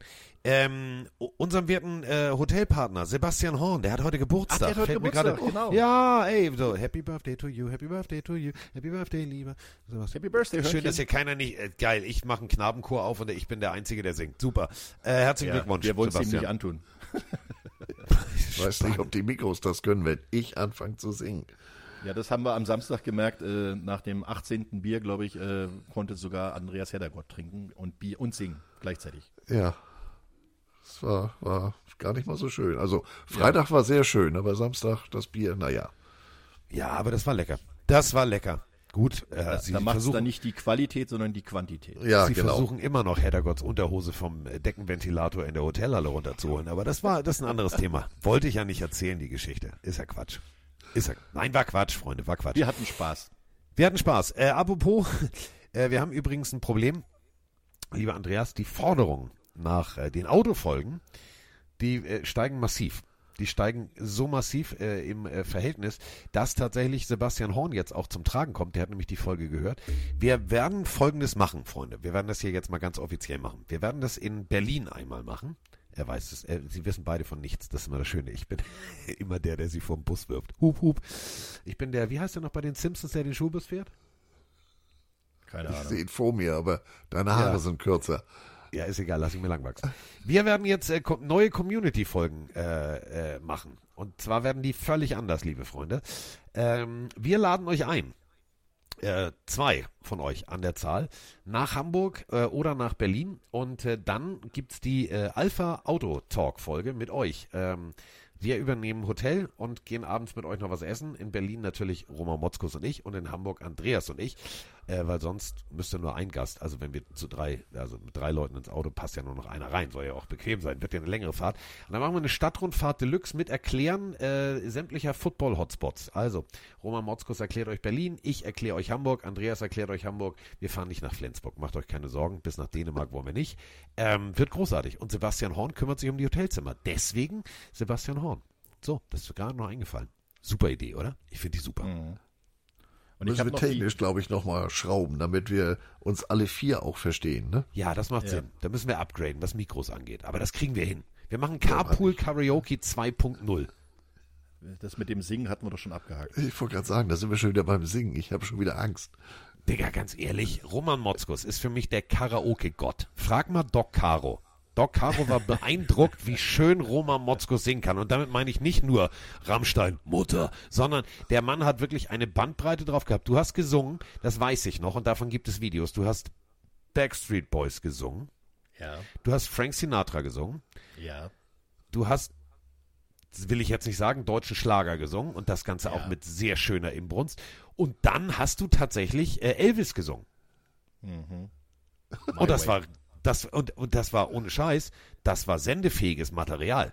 Da sind wir uns alle sicher. Ja, Also wenn sag einer im Auto mitsingen kann, dann du. Und in der Dusche singe ich immer noch am besten, glaube ich. Aber die Duschfolge, ich weiß nicht. Der vielleicht Nee. doch besser Auto. Die ist nicht jugendfrei, das ist nicht so gut. Und eine Duschfolge wäre super. Türkisches Dampfbad mit Andreas. Duschbier kenne ich. Ja, Mach zu den Scheiß hier. Fußpilz kenne ich auch. Das Ihr äh, kommt auch auf viel schlimmere Ideen jetzt. Also mach, Nein, aber ich, das Ding. ich finde die Idee super, wollte ich doch nur noch mal verkünden. Also Bewerbungsphase, wir werden da jetzt nochmal in Medias Res gehen, wann wir das machen. Und äh, ihr beide seid, äh, für alle da draußen, die vielleicht Bock haben, mit Andreas ein bisschen zu quatschen, mit Roman ein bisschen zu quatschen. Bei Roman ist es ein bisschen schwieriger, der ist schwerstens beschäftigt, denn der kommentiert zwei Footballspiele an einem Wochenende. Also, äh, dass du bei The Zone bist, wissen wir, das ziehen wir ab, das eine Spiel. Äh, was machst du mit Andreas gemeinsam am Wochenende, bitte?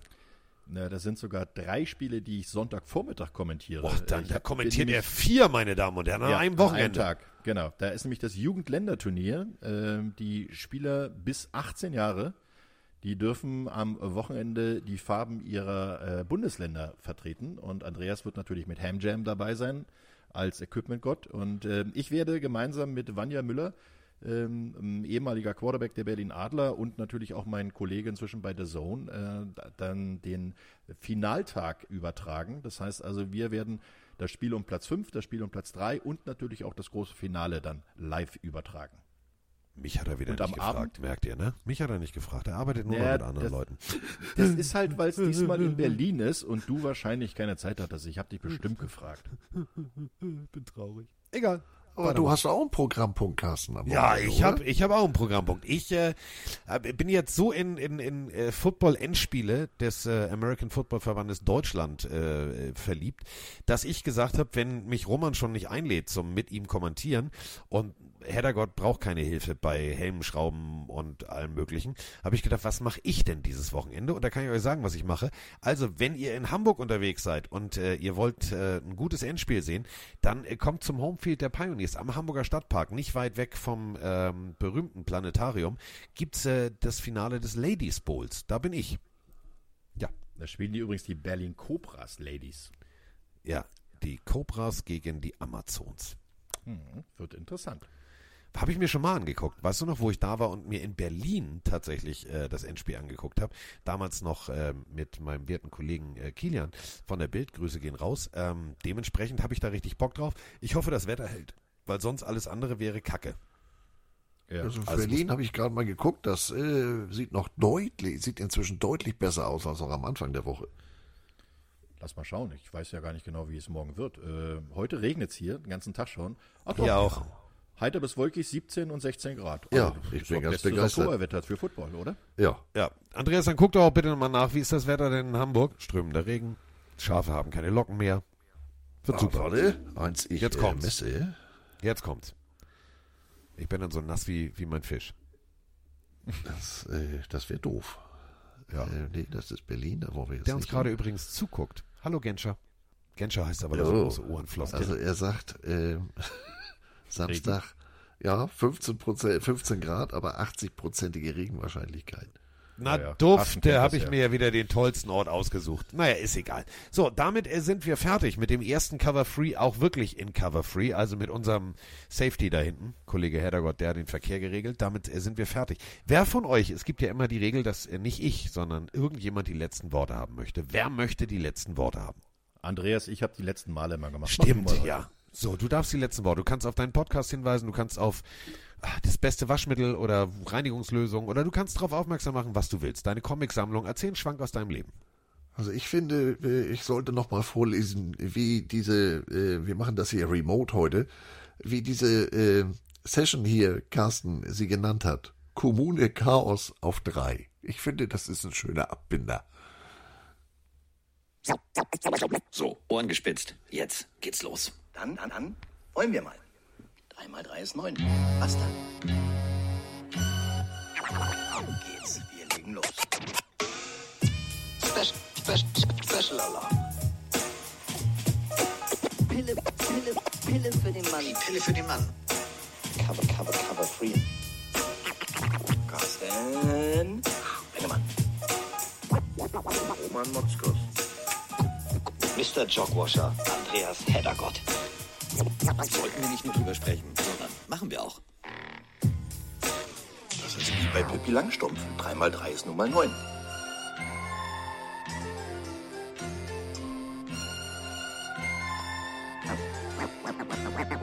Mal drei ist neun, wie die wie die wie. Und zwei ist elf. Nee, was? Doch, nee.